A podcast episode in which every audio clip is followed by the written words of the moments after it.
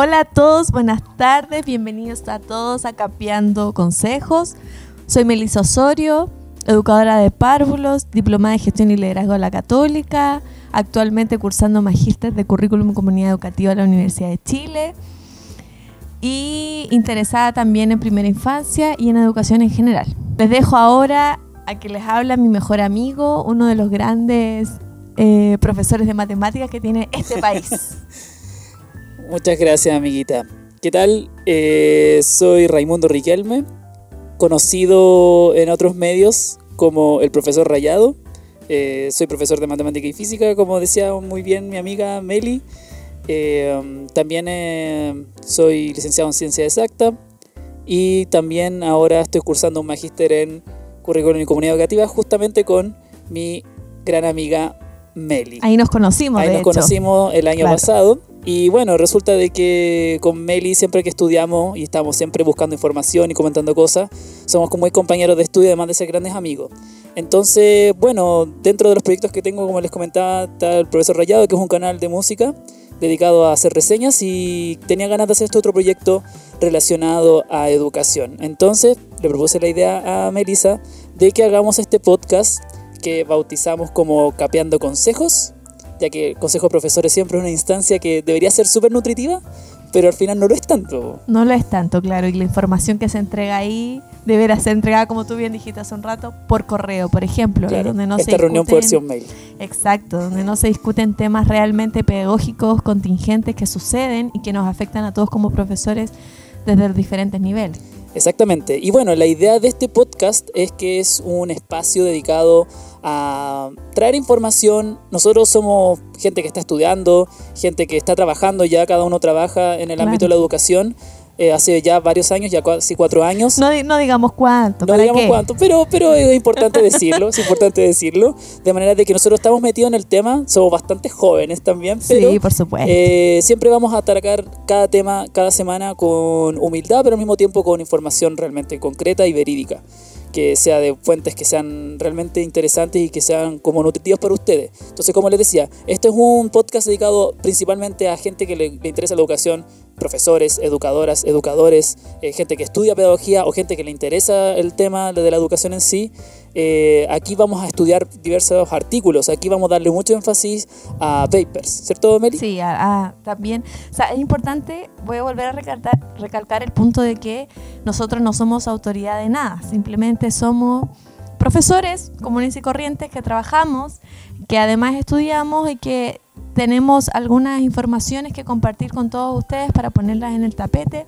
Generalmente son temas muy contingentes o que nos han afectado de alguna u otra manera. Y como bien dice Ray, lo que vamos a hacer es toda esta conversación y toda esta información que se exponga, no es desde nuestro creer ni desde solo nuestra perspectiva, sino que es en base a una evidencia empírica realizada por diferentes instituciones, tanto como eh, universidades, como investigaciones independientes o como a veces podemos analizar también noticias de la actualidad. Claro, claro, y efectivamente. Entonces, bueno, eh, si quieren seguir, mantenerse al tanto de este podcast, suscríbanse si que están en YouTube o dependiendo de la plataforma, plataforma que nos estén escuchando.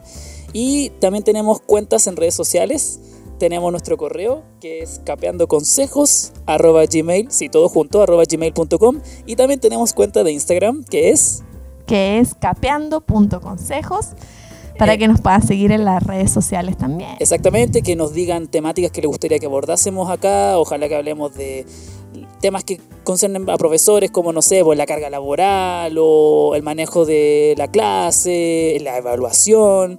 Em, y bueno, eso es la idea que sea lo más interactivo posible, que todos participen, que manden sus dudas, que manden información, si quieren comentar, pregunten.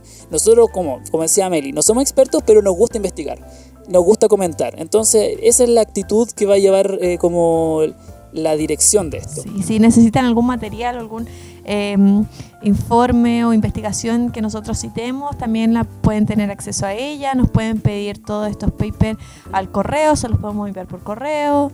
Em, esa también es la idea, nutrirnos entre todos. Exactamente. Bueno, ya después de esta presentación vamos directamente al tema. Querida Meli, eh, el tema que está como calentito y que se estaba conversando hace mucho rato con respecto a la educación es la PSU. La PSU. Como todos bien saben, ha existido un montón de situaciones al respecto de la PSU que se ha suspendido. Existieron como tres versiones diferentes para que todos pudiesen realizarla. Y específicamente acá, más que comentar la situación en sí, que eso da yo creo que para otro capítulo de cómo pasó todo, de cómo se dieron. De cuando se acabó Chile. Cuando se acabó Chile y cómo eso influyó a esta situación o cómo todo está conectado con, esta, con esto.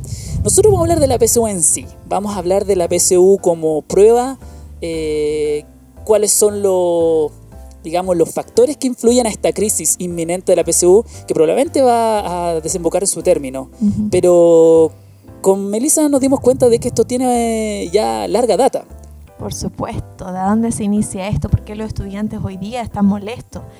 Efectivamente, como tú dijiste, eh, la PCU como instrumento es un instrumento como tal que no que ha venido presentando problemas desde hace ya harto rato y así lo dicen muchas investigaciones que nosotros hemos podido revisar hoy día.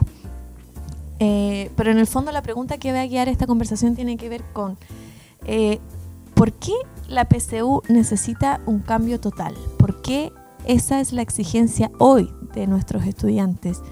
o de muchos profesores o de, o de, muchas investigaciones que se han realizado a la gente que le interesa este tema. ¿Qué información hay al respecto? Eso es lo que vamos a decirles a continuación. Exacto, entonces como primera idea, como primer artículo, o digamos como fue el que inició un poco como la búsqueda de información, es un artículo del diario La Tercera que se llama Fin de la prueba de selección universitaria, que fue escrito por Lorena López, la directora del PAIEP de la Universidad de Santiago, que escribió un artículo muy breve, muy conciso, pero al mismo tiempo muy potente.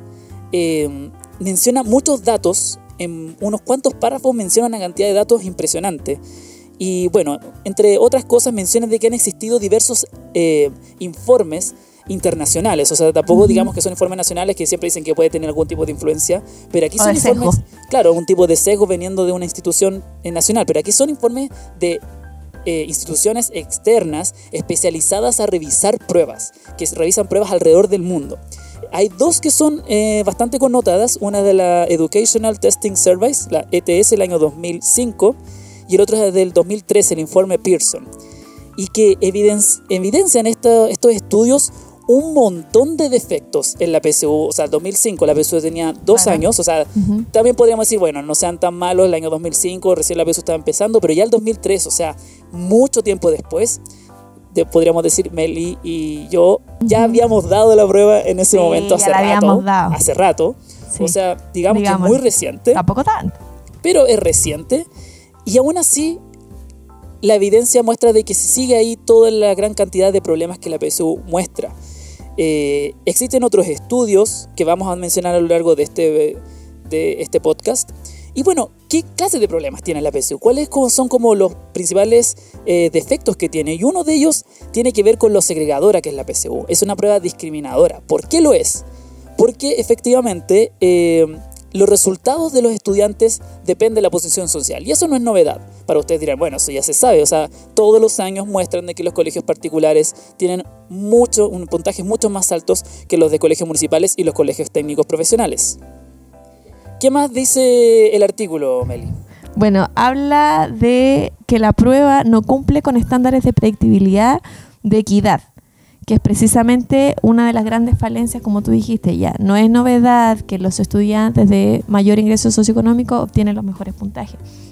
Pero la prueba como instrumento de evaluación lo que debería asegurar es un índice de predictibilidad de éxito o fracaso en la universidad, que es lo que precisamente la PCU no está cumpliendo y es una de sus principales falencias. Eh, en este informe que tú mencionaste del Educational Testing Service del 2005, eh, es un informe que acá hay un dato interesante y que no muchos saben, que esto mismo dentro de estas cosas, el índice de predictibilidad decía muchas otras cosas y este informe se mantuvo oculto durante siete años eh, en Chile y donde, donde indicaba claramente los puntos críticos a mejorar, como los propósitos, el uso de la prueba, los métodos que se utilizan en la PCU y la transparencia de la información de los resultados y de los subgrupos. En el 2013, luego el informe Pearson vuelve a validar esta, respecto a la predictibilidad y la equidad. O sea, este dato no es nuevo, viene ya desde el 2005, se mantuvo oculto, en el 2013 el informe Pearson lo vuelve a decir. O sea, ¿qué quiere decir? De que independiente que con el paso del tiempo los resultados no cambiaron. No cambiaron y entonces eh, la pregunta que cabe ahí de cajón es, ¿por qué entonces seguimos usando la PCU si en realidad no es un buen informe predictor del éxito en la universidad? Exactamente, y no solamente estos informes internacionales lo dicen, sino también estudios nacionales. Eh, está el estudio que hizo el año 2010 con el Yatic y Silva, que también mencionan lo que acabamos de decir. Y bueno, eh, esto quiere decir de que existe un material importante que afirma de que la PSU eh, es segregadora, discriminadora y que no tiene una gran predictibilidad en el caso de las universidades. Pero un estudio que realmente atacó esto de lleno fue un informe realizado por CIPER el año 2013. Un tiempo después, el año 2013, el 13 de febrero del 2013, se publicó este trabajo, excelente investigación que por supuesto vamos a dejar los links en la descripción para que los lean a fondo. Y que, imagínate, se cumplen siete años de, este, de esta investigación y que ataca justamente los puntos que acabamos de mencionar, que menciona el artículo de la profesora de la USACH y que mencionan diversas cosas, el, el artículo da para largo, pero un antecedente importante es lo de la equidad, que es un tema principal que es justamente lo que provocó la génesis de la PSU, ¿cierto, amiguito? Sí, es lo que Claro, es la génesis porque hay muchos estudiantes que eh, se ven desfavorecidos al momento de rendir la PSU cuando hablamos, bueno, ambos somos curriculistas y sabemos y estudiamos también el, currículum como tal. Lo que pasa en Chile es que los estudiantes de colegios em, desfavorecidos socialmente y económicamente también eh, no alcanzan a ver todos los contenidos curriculares que entran en la PSU a diferencia de los estudiantes que están en colegios privilegiados, que sí alcanzan a ver mayor cantidad de contenidos y que por lo tanto responden, están mucho mejor posicionados para responder la PSU. Sin embargo, también hay que tener en cuenta, y aquí voy a, a tocar otro tema, los más desfavorecidos son los estudiantes de los institutos técnicos profesionales. Exactamente. Porque ellos eh, dejan de ver todos los contenidos curriculares ya en tercero medio, solo los ven en primero y en segundo medio. Por lo tanto, quedan dos años con vacíos curriculares que son los que no son capaces de, em, de responder en la prueba, de resolver en la prueba. Por ende, eh, estos estudiantes actualmente están en un, eh, en un juicio. Sí, pues el, informe CIPER habla de eso. El informe CIPER también lanza este dato de que los estudiantes, eh, mira, el abogado que está viendo eso es Moisés Sánchez y que él está impulsando esta denuncia contra Chile ante la Comisión Interamericana de Derechos Humanos por discriminación. Porque los estudiantes de los institutos técnicos profesionales eh, llevan ocho años dando una prueba que no pueden aprobar. Exactamente. Entonces, claro, como dice Melissa, eh, los estudiantes de colegios técnicos profesionales en tercero y cuarto medio se dedican a la especialización de ese, de ese oficio específico que están trabajando, dejando completamente de lado los contenidos eh, curriculares de matemáticas, lenguaje, ciencia, etc. Mientras tanto, uno puede pensar de que los, en otros colegios particulares o municipales de eh, están completamente dedicados a reforzar estos conocimientos y se dedican hartas horas a reforzar, a hacer ensayos, etc. Entonces, claro, esta, esta, inequidad que existe en la PSU justamente fue la motivación de cambiar de la PA a la, PSU. Porque eh, según este estudio de, de, los 90. de Pearson a fines de los 90, eh, se, se crea la idea de hacer esta prueba para justamente eh, amoldarse al nuevo cambio que se venía de la educación media, que se el año 2000. curricular, claro. Exactamente, hubo una reforma en el año 2000, me parece, que tenía que llevar con él un cambio también en la forma de ingreso a la universidad. Entonces se pensó, ok, como hay un cambio curricular, es necesario que la prueba, ya la PA ya no, ya no tenía razón de ser, entonces además la PA tenía ciertos índices de iniquidad, entonces la idea que la PSU tenga esa posibilidad, pero ocurrió todo lo contrario. Exactamente, lo que Lo que pasa actualmente con la PSU es que consolida en el fondo esta segregación y esta no equidad existente. Mira, te voy a leer algo importante que es sobre el artículo, sobre otro artículo, que dice eh, que en la actualidad la legitimidad en el uso de las pruebas de admisión como mecanismo de selección a la educación superior está dada por dos criterios técnicos. El primero tiene que ver con la equidad para todos los subgrupos de la población, que es de lo que hemos estado hablando ahora. Exactamente. Y el grado en el cual los puntajes predicen el rendimiento universitario para los diferentes subgrupos de la población. Y si nos ponemos a pensar en todos estos antecedentes que hemos tirado acá a la palestra, la PCU no cumple con ninguno de los dos criterios técnicos para hacer una prueba apta para poder seleccionar eh, a los jóvenes en una carrera universitaria. Lo que tú dices de la reforma educacional, también en este mismo informe lo que se habla es de un error conceptual, porque, a ver, ahora se entiende cómo eh, la PSU como fines de admisión y evaluación de la enseñanza media, por lo tanto, eso se hizo como sinónimo de incluir todo el currículum en la prueba, cuando a lo que, como tú mismo dijiste, en las investigaciones internacionales y nacionales apuestan a que lo que se debiese hacer es eh, incluir contenidos eh, diversos para a, la admisión en diferentes carreras, es decir, que en la prueba de matemática no puede ser la misma para un estudiante que va a, quiere entrar en ingeniería que a otro que quiere entrar en derecho. Exactamente. Porque son habilidades diferentes. Tú bien sabes de las habilidades matemáticas necesarias para un ingeniero. Completamente que, claro, no puedes pretender de que las habilidades de un ingeniero sean las mismas de un abogado. Entonces, eh, ese error conceptual, ustedes se preguntarán, pero ¿cómo existió ese error conceptual si me imagino, uno imaginaría de que los que están a cargo de ese cambio eh, habrán sido personas especialistas?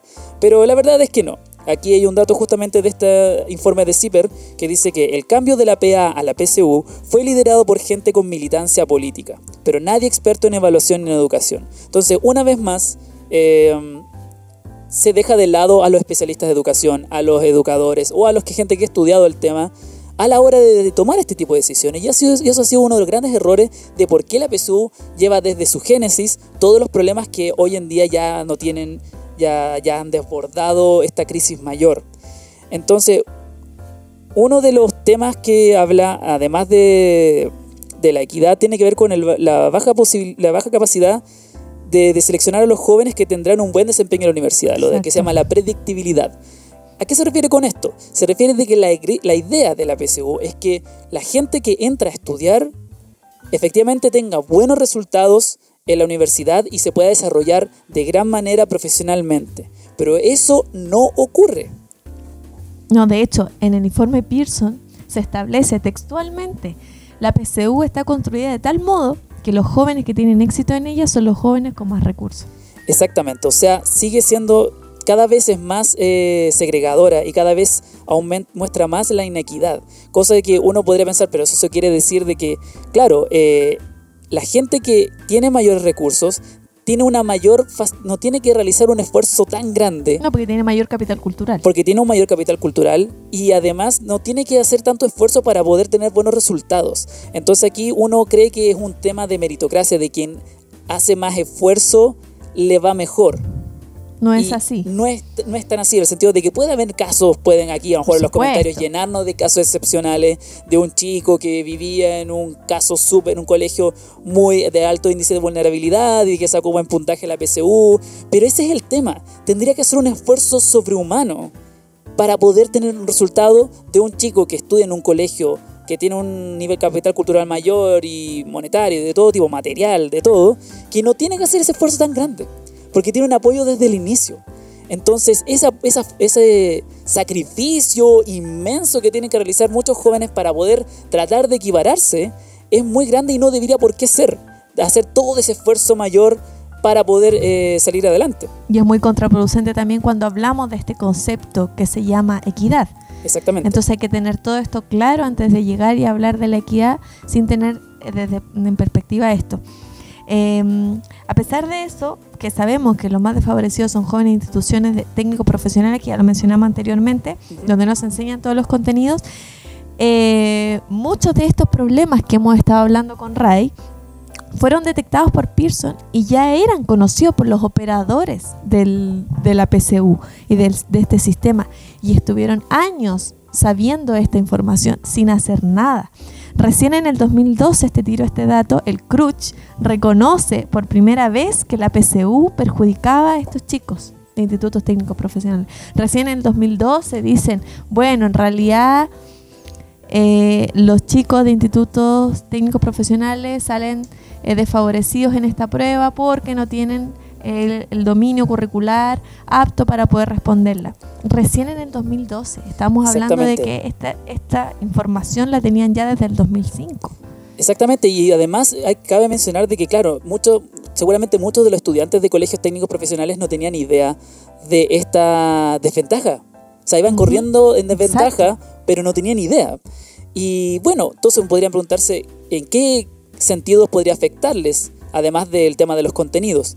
Hay otras cosas que también eh, el informe que hizo CIPER eh, menciona acerca de la PSU. Y uno que me llamó particularmente la atención, que de hecho no tenía absoluta idea, era de la diferencia que existen entre las tres pruebas de ciencia.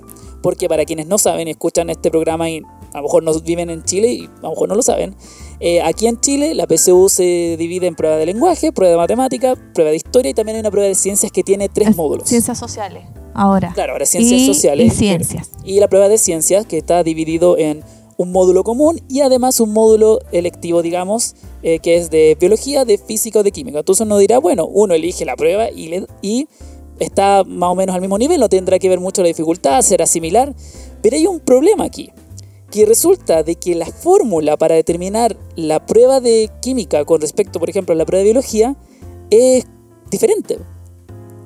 Entonces, el cálculo que hace aquí eh, los quienes están encargados de la PSU, que ya hablaremos más rato acerca de ellos, pero quienes están a cargo de la PSU, eh, quitan puntaje como por tema de la fórmula. De, porque hay una fórmula que genera... Por supuesto, una fórmula estadística, es la que arroja los puntajes. No es una escala normal, eso es otro tema. La escala de la PSU no es una escala que tú uno usa como, incluso los profesores usamos en el colegio, una escala de que ya tal persona tiene un 7 y tal persona tiene un 5. Al 60%, 50%. Al 60%. Lo que somos profe entenderemos. Claro, todos entenderemos. Aquí la fórmula PSU es diferente. No, como trabajan con puntaje, no es que el 100% es 850 y así para abajo y como que todo igual y es proporcional.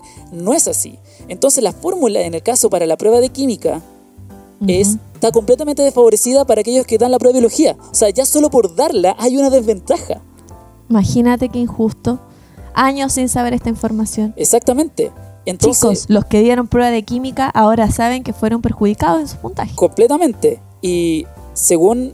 Eh, mira, que hay un informe de julio del 2005 por el encargado de ciencias del DEMRE, Pablo Valladares, envió una carta a Graciela Donoso, jefe de la unidad de investigación del DEMRE, o sea, entre el, estamos hablando de la misma institución, argumentando que la fórmula del cálculo que se estaba utilizando en ciencias era poco ética. Y, ya en el 2005, imagínense. Imagínense, dice mi comentario, bueno, lo dice él, se basa en la cantidad de personas perjudicadas o, o favorecidas por habérselas disminuido o aumentado artificialmente el puntaje de su prueba solo por haber rendido con uno u otro electivo de ciencia. Claramente no es muy poco ético que solo por elegir una prueba u otra uno salga beneficiado o salga como perjudicado. El cálculo del puntaje de ciencias no era el único problema detectado. ¿No? ¿Qué más? No era el único problema detectado. Existe, Hay más. Eh, sí, en este informe eh, CIPER, bueno, este, el Educational Testing Service, el ETS que hemos nombrado harto, eh, este informe que yo les comenté que había sido ocultado por siete años, finalmente CIPER accedió a este informe por la ley de transparencia y lo dio a conocer, porque la Universidad de Chile se negó a entregarlo por motivos comerciales. Y, y ahí es donde revelan esta información de los puntajes de ciencia de esta fórmula también existió una reunión con la en ese entonces ministra de Educación por esos años, Mariana Elwin, y el equipo de la PCU, donde se propuso una prueba a todo esto de la equidad de tecnología para los estudiantes de los institutos técnicos profesionales. Y a pesar de eso, no se hizo nada. No se hizo nada. La pregunta es, ¿por qué?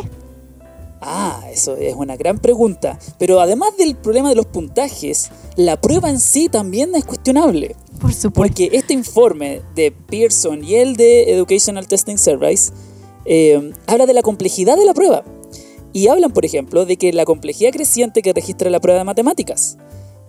Pearson señala que el grado de dificultad de este examen no solo sigue siendo inadecuado, esto es lo que comenta Zipper, Sí. eh, sino que se ha exacerbado al incluir en la versión de 2011 cinco ítems de menor dificultad. O sea, incluso con los informes, con la evidencia que se muestra, se sigue aumentando incluso esta, esta, esta desigualdad. Entonces, esto eh, es algo que ya llega a ser como realmente increíble, de que efectivamente la dificultad que tiene la prueba, la, la PSU, eh, también es cuestionable. O sea, tampoco digamos como que el nivel de dificultad es la adecuada. No, y eso se acrecienta, o sea, se puede ver mejor reflejado, como tú dijiste, en el examen de matemática. Em, también este mismo informe lo que dice es, plantea que es necesario investigar el efecto de la inclusión de otras variables, además de promover un acceso más equitativo a los beneficios, porque este es otro tema. Muchos eh, obtienen becas en la universidad a partir de los puntajes PSU. En varias investigaciones antes se preguntaba, bueno, ¿Es, es realmente factible obtener becas a partir del puntaje PSU? El informe Pearson es categórico con decir que no. Que no. Entonces, lo que se propone es eh, promover un acceso equitativo, pero con otro tipo de variables, como por ejemplo eh, el promedio del primer año en la universidad, la posición relativa que ocupa el alumno en el curso, entre otras, considerar también estos otras variables para hacer un poco más equitativo este ingreso a las universidades. Cosa que hasta ahora no se ha hecho e incluso se ha incentivado que por medio de la PSU se entreguen otro tipo de cosas. Por ejemplo, famoso, ustedes lo sabrán muy bien, a todos nuestros, eh, nuestros oyentes, eh, la beca por formación de profesores. Vocación de profesor. Vocación de claro. profesor. Eh, Lanzada en el 2012 lanzada el 2012 por Joaquín Lavín. por Joaquín Lavín y precisamente en bo- cuando está en boga este informe. Exactamente, cuando estaba calentito, recién impreso. Recién salió del horno. Recién salió del horno este informe, eh, diciendo de que no, efectivamente no es una buena idea utilizar la PSU para entregar becas y que deben utilizarse otro tipo de factores. Se dice no, entonces vamos a incentivar a la gente que tiene sobre 600 puntos para entrar a esta beca de formación de profesor. Entonces uno dirá, con eso vamos a, vamos a provocar de que la gente que entra a la carrera de pedagogía va a tener mayor éxito y vamos a formar mejores profesores, etc. Pero resulta que la realidad es otra. ¡Ajá! Exactamente. La eh, a ver, dice. La constatación de que más alto se llega a la PSU mientras más alto se empine el ingreso de la familia, además del cuestionamiento de la capacidad predictiva de la PSU, deja en incertidumbre la efectividad de este plan. Según un estudio que hizo eh, Silva y Coljati, que tienen- son chilenos y hacen diversos estudios sobre la PSU, incluso hablan de que existe una correlación negativa entre el puntaje de la. PSU con el desempeño académico en la universidad. O sea, aquellos que tienen mejor puntaje incluso les iría peor. Increíble, increíble dato que te acabas de lanzar, Ray. Impresionante. Yo impacto en el rostro. La verdad es que es un dato no menor. Uno tendería a pensar que a los estudiantes que les fue mejor en la PSU, por lo tanto, van a tener mejor éxito, pero con toda la evidencia que nos avala, la vasta evidencia que nos avala, nos indica que efectivamente no. ¿Cierto? Exactamente. Entonces, cuático, po, te voy a decir. Sin acuático. Y bueno, obviamente se puede, dejamos aquí a disposición a que hagan, se hagan más estudios acerca de este tema de la predictibilidad de la PSU, pero ya muestra de que no va muy bien. Antes de pasar al otro tema, es que yo sé que este tema me tiene ansiosa, igual que a ti. Sí, sí, es lo un sé. gran tema. Sí, un gran Pero tema. antes de pasar a eso, Ya, por favor. necesito finalizar con una de las conclusiones, a mi parecer, más potentes de este informe, que tiene que ver con que la segregación social que recogía la prueba de actitud académica consiguió seguir consolidándose en la PSU. Entonces, ¿qué es lo que está pasando? Que los jóvenes de estrato social bajo y medio bajo, talentosos e inteligentes, y con bajos puntajes en la PSU acceden cada vez menos, están accediendo cada vez menos a las universidades del CRUCH. Por lo tanto, uno podría pensar que están sirviendo al mercado educacional que sabemos que existe en Chile, también puede dar para otro podcast.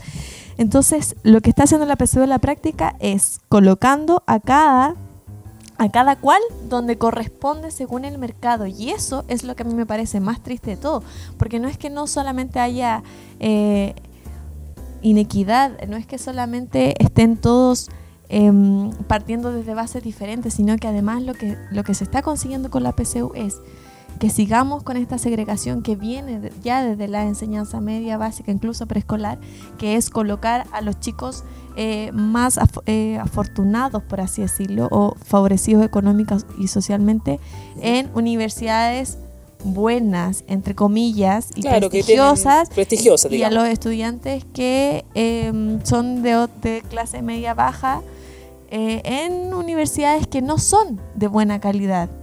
Y aquí podemos entrar en un debate de que lo que es calidad. Claro, o sea, esta por tierra esta idea de que la PSU es como una posibilidad de tener algún tipo de movilidad social. Que por cierto, puede que existan datos de gente específica que sí lo logra. Pero ese es el problema. Son de gente específica. No es algo normal. Cuando lo que debiésemos apostar es que todos podamos tener la misma eh, chance en el fondo de poder optar a una buena universidad, independiente de, de dónde vengamos y porque también nosotros como profesores y a lo mejor muchos de los que nos están escuchando sabemos que el aprendizaje también eh, se promueve desde los pares. Si seguimos con esta segregación de, lo voy a decir de manera más coloquial, de los pobres con los pobres y los ricos con los ricos, eh, lo único que hacemos es seguir acrecentando eso y jamás eh, permitir un aprendizaje colaborativo o un aprendizaje social. Exactamente, deja todo en el, digamos, como la burbuja en que están. Pero ahora hay otra pregunta que cabe cajón que yo le hice antes. Es, en el fondo, si tenemos toda esta evidencia eh, respecto a todos estos problemas que tiene la PSU, tanto como instrumento de evaluación, claro. es, entonces, ¿por qué no se ha hecho nada? ¿Quién es el responsable? ¿A quién debemos interpelar, jóvenes, ustedes que reclamaron por la PCU y todos los que no estamos de acuerdo con la PCU? ¿A quién le reclamamos? ¿Quiénes están a cargo de esto? Bueno, no es misterio de que efectivamente el dueño de la prueba es el Consejo de, Consejo de Rectores. Perdón. El CRUCH. El CRUCH, que es el organismo que reúne a las 25 universidades, a 25 universidades estatales y privadas. Y aquí esta información lo estoy sacando como en detalle del informe CIPER, de que para evaluar los resultados de este test y proponer cambios, designó el CRUCH a un comité técnico asesor, el CTA. El CTA. Y donde ahí participan los diferentes autores concretos de la PSU y que está por último el famoso Departamento de Evaluación, Medición y Registro Educacional de, la Universidad de Chile, el DEMRE. Entonces, ¿qué hace el DEMRE? El DEMRE organiza los bancos de preguntas, monta el gran evento anual de examinar a un cuarto de millón de jóvenes de Chile. Y además de, además de eso, eso no es nada gratis porque nada gratis tiene esta, libre, de esta vida, cobrando una inscripción de 26 mil pesos. ¿Y eso implica qué ganancia, estimada amiga? La Universidad de Chile recauda nada más y nada menos que 7 mil millones anuales. ¡Cachín! 7 mil millones de pesos anuales. La universidad pública de nuestro país. Exactamente. La cual nosotros participamos, Por supuesto, que somos estudiantes, egresados, somos egresados, y además volvimos, a nuestra, en nuestra casa de estudio actualmente. Estamos estudiando ahí en este, en este Para que vean que estamos siendo lo más objetivos posible. completamente. Y claro, entonces, obviamente tenemos este festín de millones que por cierto van a, está empezando a temblar con todos los cambios que van a existir ahora. Cubillos. Aquí Cubillos, para lo, por, lo visto, cortó un poco la cabeza el tema. Eh, pero y además hay una disputa entre las universidades. Exactamente, porque no es una plata no menor. ¿Quién, ¿quién podría estar interesado en la, en la PSU? La Pontificia Universidad Católica, por ejemplo. Exactamente. Y que, tampoco es coincidencia que muchos de los artículos que estemos leyendo sean de la Universidad Católica. Exactamente. En un boicot también hacia la Universidad está de Chile. Está están diversas instituciones que tratan de tener cierto espacio, porque y además no solo es la plata, porque la plata igual se tiene que justificar, igual de repente la, la, plata puede ser un poco cuestionable, pero además de todos los millones de pesos que implica, existe un tema político existe una influencia política. Y eso diría que es lo más importante. Aquí, aquí me acuerdo un poco de esta serie, eh, ¿cómo se llama? La del House of Cards, donde habla en el primer capítulo, porque muy poco esa serie. ¡Ay, no la vi! Ya, bueno, eh, en esa serie, el primer capítulo, porque vi muy poco, pero en el primer capítulo habla de que más que el dinero es el poder, la influencia. Eso es como más fuerte. Y además de, de, la plata, que hay un tema de poder y más que nada de influencia, que implica ser dueño de la PSU. Es un, es un poder muy fuerte el poder seleccionar a la gente de las universidades. Conste, además de estos 7 mil millones anuales que recauda la Universidad de Chile, además por aporte fiscal indirecto, por obtener los estudiantes con mejores puntajes en estas universidades, la Universidad de Chile recibe nada más y nada menos que 4.600 millones y 4.000 la Pontificia Universidad Católica respectivamente. O sea, son las dos universidades que más dinero les entra por captar a los estudiantes con mejores puntajes. Exactamente, entonces aquí se darán cuenta de que ser dueño de la PSU implica muchas cosas y que claro, como les contaba, es dueño eh, el Crutch y de alguna manera este poder que tiene, la manera en que se ejecuta la PSU, la manera en que se organiza, la manera en que se distribuye todo, está dispuesto de una manera bastante particular hasta el punto de que es complejo apuntar a cuál de las tres, digamos, tengan en mente al Crutch, al CTA y al DEMRE, las tres siglas. Entonces, eh, es un poco complejo, ¿no lo crees, Meli? Apuntar a quién es el verdadero malo de la película. Ya puede decir, ah, es el Crutch. No, pero bueno, la CTA eh, está encargada. Pero no, pero es el DEMRE el que hace las pruebas. Entonces, ¿quién es el culpable? Y es precisamente esto lo que hace más difícil también esta discusión y este diálogo, porque es precisamente a quien emplazamos, quién es nuestro enemigo directo. No lo sabemos, porque son estas tres entidades que funcionan o que hacen funcionar la PCO a la perfección. Yo lo dije hace un rato, lo que están haciendo es seguir eh, recaudando los dineros de los mejores puntajes y colocando a la gente en las universidades en las que deberían estar. Eh, lo digo todo esto muy entre comillas, porque en el fondo sirven como aporte al, mercado que existe hoy en la educación, nuestra educación que tampoco es un secreto bajo un modelo super neoliberal. Exactamente. Eh, CIPER, que ha sido nuestro como artículo cabecera, además de todos los demás que hemos estado estudiando, hace una brillante analogía de cómo funciona esto, para que ustedes se imaginen cómo funciona, porque yo les he mencionado estas tres instituciones y funcionan como, suena como que todos están juntas al mismo tiempo. Pero hay una manera en que lo emplea que lo encuentro bastante interesante. Brillante, brillante. Sí, es brillante, la verdad. ¿Lo dices tú o lo digo yo? Dilo tú. Ya, mira. Te sale mejor a ti. Bueno, resulta, imaginen que la PSU es un taxi. ¿Ya? Esto lo saca Zipper, estoy citando aquí. Zipper es de esta idea, no es mía, ¿ok? Para que Pero tú eres igual de brillante, amiguito, tú eres igual de brillante. Gracias trato de, al menos eso dice mamá. Bueno, la PSU es como un taxi, voy a citar, que le pertenece al Crutch, pero que es manejado por el DEMRE. O sea, el chofer es el DEMRE. Pero sigue un recorrido que fija milimétricamente el CTA.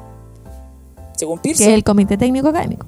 Este taxi realizó varias maniobras que dañaron a muchos alumnos. Digamos, lo atropellaron, lo pasaron a llevar, Muchos inválidos, muchos muertos. Claro, entonces imagínate que este taxi deja diversos caos. Entonces, ¿quién es el culpable? ¿El dueño del taxi, el que lo maneja o el que le dijo por dónde se tenía que ir?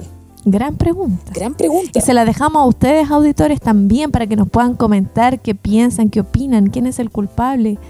Claro, uno puede decir, a lo mejor el, dueño, pero el dueño no estaba allí en el momento de manejarlo. Entonces, claro, esto es una, una forma digamos, no, digamos que es una forma inocente en que se ha desempeñado todo. Es la forma en que se, maneja el poder de Y es bastante inteligente, o sea, de inocente no tiene nada. Por algo también mantuvieron oculto siete años la información. Exactamente, ¿por qué esconderían algo así? Obviamente porque genera esto, genera discusión, la información genera indignación también de la gente que se entera de estas cosas y pide cambios y pide que se hagan, se tomen cartas en el asunto, cosas que no se hicieron. Y eso es como dirían, como el mensaje que hay que tener claro de que uno puede hablar mucho de toda esta crisis, de la manera en que ocurrió todas estas manifestaciones en la PSU, uno puede conversarlo, cuestionarlo, y he escuchado muchos testimonios de mis estudiantes que todos opinan cosas diferentes, la verdad. Claro. Pero nos damos cuenta de que esta crisis se veía venir. Es un tema de que no se hicieron cargo, esperaron, esperaron tiempo, esperaron que la bola de nieve fuese lo suficientemente grande y desde afuera le decían, oye, se te viene una bola de nieve encima, hagan cambios. Y no se hizo nada no se hizo absolutamente nada. Bueno, el informe Pearson eh, también lo revela y dice que se ha intentado mejorar en el fondo este instrumento, pero lo que ha faltado son voluntades políticas, administrativas y económicas. Y es súper claro y enfático también en decirlo. No es un secreto. Exactamente, y ahí es donde también entramos a otro tema, y yo creo que vamos a ser súper insistentes, y por eso también creamos un poco este podcast para que manejemos información.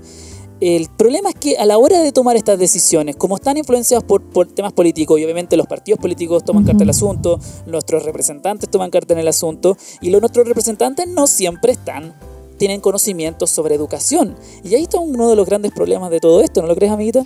De todo, y no solo de la PCU, sino que nuestro sistema educativo. ¿Cuántas veces hemos visto que directores de colegios no son educadores, que los sostenedores son ingenieros? No es que yo tenga nada personal en contra de ellos, pero creo que pastelero tus pasteles.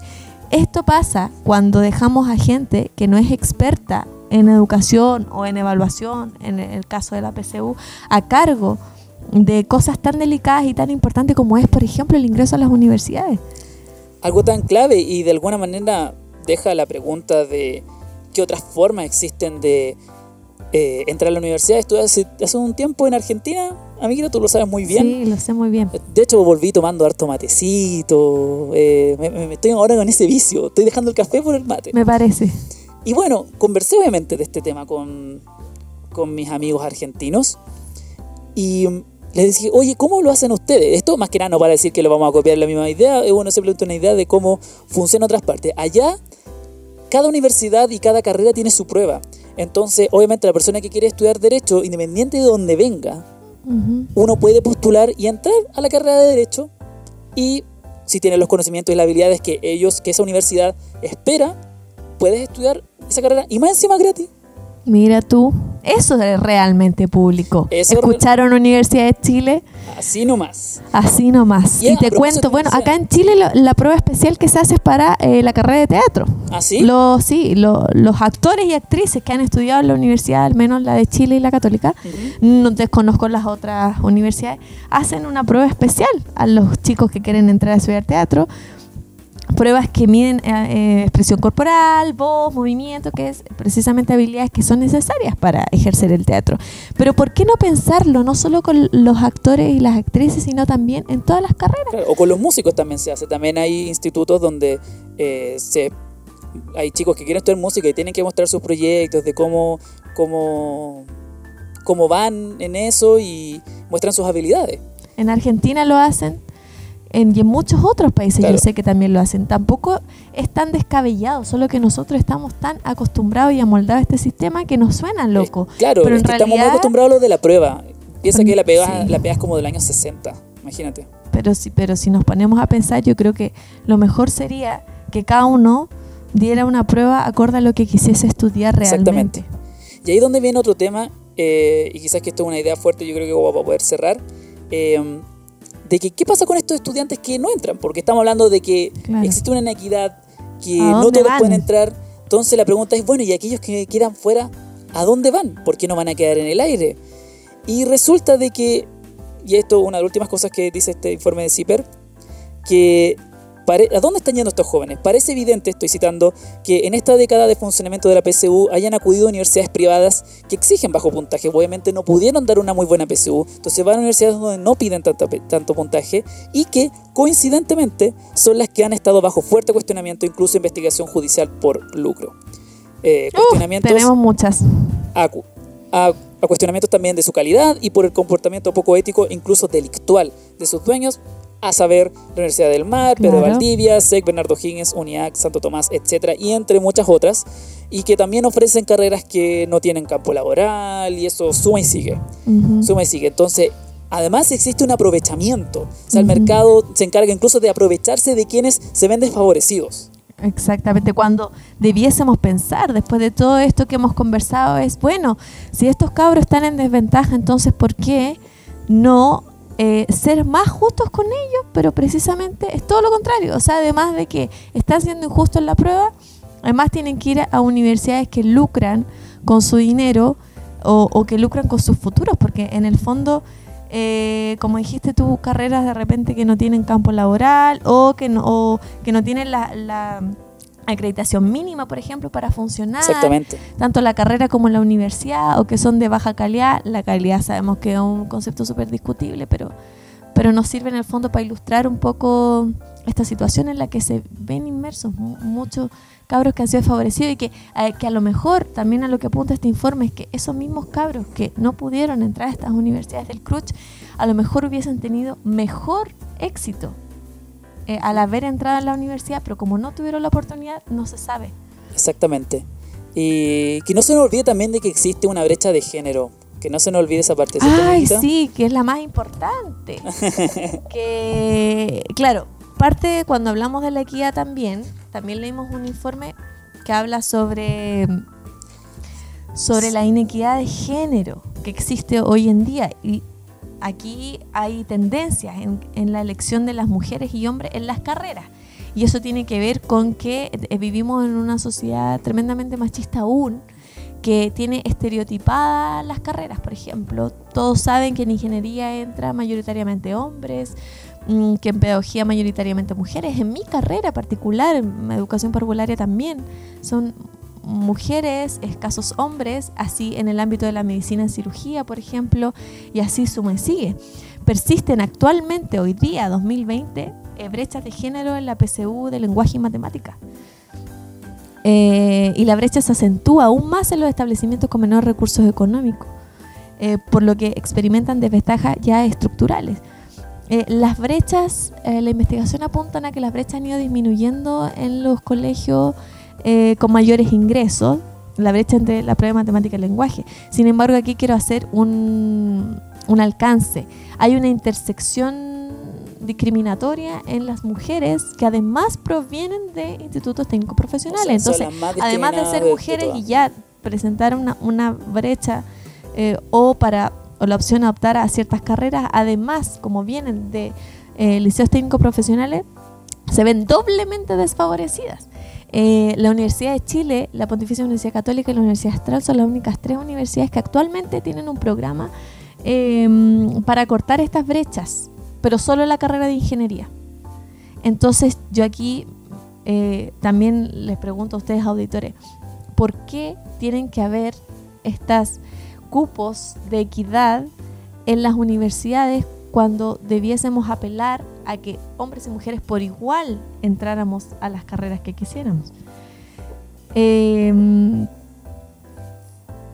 también por esto mismo las mujeres se ven en desventaja en accesos a programas de prestigio en, buenas universidades. Entonces no son tan solo además factores individuales de que yo qué, qué carrera decido hacer y por qué no, sino que también tiene que ver con prácticas y estructuras sociales sexistas que, van, que transmiten estos valores estereotipados de las carreras.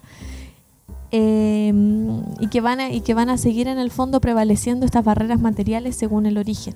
Por lo tanto, también los llamo a todos a tener una visión más interseccional de la discriminación en cuanto a las mujeres y en cuanto a sus ingresos a las universidades. Excelente. Entonces, amiguita, nos damos cuenta de que la PCU no tiene por dónde. ¿ah? No tiene por dónde. No tiene por dónde sostenerse y la verdad es que necesita un cambio. Entonces llamamos un poco... Y no un cambio de unas preguntas, de un ítem. Un, cambio... Un cambio estructural. Un cambio total. Un cambio, total. O sea, es indispensable un cambio total. Y es importante que en ese sentido todos participemos en la discusión. Y a la hora de que se tomen decisiones, yo creo que como profesores eh, participemos de manera activa en la opinión, que de alguna manera yo creo que hay que saber manifestarse, ya sea en un artículo, eh, nosotros de manera libre estamos haciendo esto, de manera también manifestar esto, de que se informen, de que se tomen carta en el asunto y la gente que tome la decisión sea gente realmente informada, que sepa de evaluación, que no lleguemos a otra prueba con otras siglas y que ocurran exactamente los mismos problemas. O sea, yo creo que de ahora en adelante si sale otra prueba, hay que tenerle el mismo ojo, con el mismo criterio de la PA, que la PSU y con lo que salga, porque lo más fácil que seguramente van a hacer, cambiarle el nombre y va a ser la misma cosa. Claro. Entonces hay que tener ojo ahí las personas que somos más entendidas en esto de la pedagogía, en los instrumentos de evaluación. Nosotros tampoco somos expertos en evaluación, pero, pero los hay. Pero los hay. Y, estas personas que son expertas en evaluación y que llevan años investigando esto, debiesen ser parte de un comité para hacer el cambio estructural en la PCU. Así también como los profesores también abro esta invitación a que si ustedes tienen alguna reflexión respecto a esto, también nos ocupen a nosotros como plataforma para poder difundir esto. Exactamente, o sea, la idea es que esto lo compartan, que lo comenten, que digan que si están de acuerdo o en desacuerdo con nosotros. Bueno, aquí nosotros estamos Si nos quieren tirar lechugas, tomates, tírennos también. No hay, problema. Ahora, nosotros estamos de, sostenernos con información de diferentes partes, utilizamos el artículo de CIPER, pero CIPER hizo una investigación con fuentes de investigaciones reales, que son las investigaciones de Pearson, que son investigaciones de otros académicos que se dedican a estudiar este tema. Entonces, Sí. no es un capricho de nosotros. O sea, esto- No, no, este rato que hemos estado hablando no ha salido de nuestra cabeza, sino que son eh, datos, que son eh, que uno podría cuestionar, que uno podría estudiar más allá, pero les invito a que los revisen y que de alguna manera los comenten y lo hablen con sus otros colegas, que compartan esto y que se genere una discusión, que finalmente yo creo que es muy importante que, que los profesores eh, tomemos las cartas en el asunto y opinemos, porque nunca se nos escucha. Nunca se nos escucha, pero porque a veces tampoco nos hacemos escuchar, pero hay que hacerse escuchar eh, informándonos, hablando con eh, evidencia, hablando con, con, con criterio, porque también uno a veces enciende la televisión, las noticias y gente dando su opinión respecto al tema, que también es valorable. Todas las opiniones, sobre todo en, en este, en este podcast, van a ser bien recibidas. Por supuesto. Sin embargo, también nosotros como profesionales debemos procurar hacer, eh, opinar, hacer comentarios, hacer juicios desde lo profesional y desde lo pedagógico, no desde un creer, no desde una experiencia, bueno, la experiencia también te da mucho conocimiento, pero también hay que saber jugar en el fondo con estos dos, Claro, hay que ser una completa, Hay que ser con altura de mira, eso es Claro. lo que hace falta en educación sobre todo. Claro, muchas veces aquí en los próximos capítulos que vengan eh, vamos a comentar un poco nuestra experiencia como un ejemplo. Sí. Pero obviamente nosotros eh, lo tomaremos como un ejemplo, no lo es todo. La experiencia sirve mucho y probablemente en los comentarios los invito también a que cuenten su experiencia, a lo mejor de que a lo mejor cómo han visto también este tema de la PSU, cómo lo han vivido ellos, para bien o para mal. Por supuesto, entre todos mal. aprendemos también, uno de la experiencia Claro. aprende mucho. Claro, gente que a lo mejor profesores, colegas que trabajan en, en preuniversitarios, por ejemplo. Los es- invitamos también a opinar, Por supuesto, chicos. claro, porque, bueno, se da por otro tema. Para mí, eh, los universitarios son un negociado. Por un supuesto. negociado, se pero, sabe. Pero obviamente eso no va a implicar de que los, mis colegas que trabajan allá, que tengo amigos trabajando allí, Ujú. eh, Un saludo para ellos. un saludo para ellos. eh, están haciendo bien su trabajo y tratan de hacerlo lo mejor posible, porque claro, eh, independiente de todo este problema, hay que, de alguna manera yo mismo como profe de matemática, apoyo a mis estudiantes a que les vaya bien. Independiente de que yo creo que la PSU debe ser cambiada, qué cosa que va a ocurrir, pero temo de que ese cambio, tengo miedo de que ese cambio que se viene, que es inminente, provoque más, aún, aún mayor esta, esta segregación O y todos los problemas que estamos cuestionando ahora. Esperemos que se cambie, porque ya tuvimos la experiencia de que nos ocultaron información por siete años, Claro. que a pesar de todo no hicieron nada. Espero que ahora eh, los estudiantes y todo este movimiento que pasó hace, hace no mucho sirva de puntapié para ahora realmente hacer un cambio. Exactamente. Bueno, les dejaremos todos los links en la descripción de los artículos para que los descarguen y los lean. Eh, a veces uno eh, necesita también darse su espacio. Les invito a que compartan esto a todos sus colegas, eh, a sus directores, jefes de UTP, a todos. Después nos van a odiar. Nos van a odiar. No pero- importa, Pero es seremos los odiados. Y, mm, y bueno, eh, comenten qué les pareció el podcast, qué cosas Sí. mejorarían, qué temas les gustaría que abordásemos. Preguntas. Claro, ¿dónde pueden hacerlo? Meli, ¿dónde pueden? Pueden hacerlo a nuestro correo o a nuestro Instagram. Nuestro correo, como ya lo dijimos al principio, es consejo. No, capeandoconsejos.gmail.com. Perdón, fue creado hoy día. Sí, ¿Ya? primero día, antes de grabar esto. Eh, capeandoconsejos.gmail.com, vuelvo a repetir, y nuestro Instagram, capeando.consejos. Ahí nos pueden escribir. Además, nosotros nos pueden escribir a nuestro Instagram personal para conversar con nosotros de lo que quieran. O si quieren preguntas que los connotemos, también lo podemos hacer. Ningún problema. Eh, mi Instagram es Melicina con Z. Me pueden seguir ahí en esa red social, en Instagram o en Facebook. Me llamo Melisa con Z Osorio. Y En mi, mi caso, amigo- eh, mi Instagram es profe rayado, que van a ver cosas de mi canal de YouTube, pero que progresivamente también mencionaré a este. Pero principalmente, ojalá inviten, los invito a que nos sigan en nuestro Instagram, en nuestro Instagram, capeando capeando punto punto consejos. consejos. Porque ahí vamos a ir subiendo eh, la información, vamos a ir subiendo las preguntas que ustedes tengan, los comentarios que ustedes tengan. Vamos a ser bien activos también en las redes sociales por lo mismo, Claro. porque la idea es que esto también sea eh, a través de una retroalimentación de ustedes.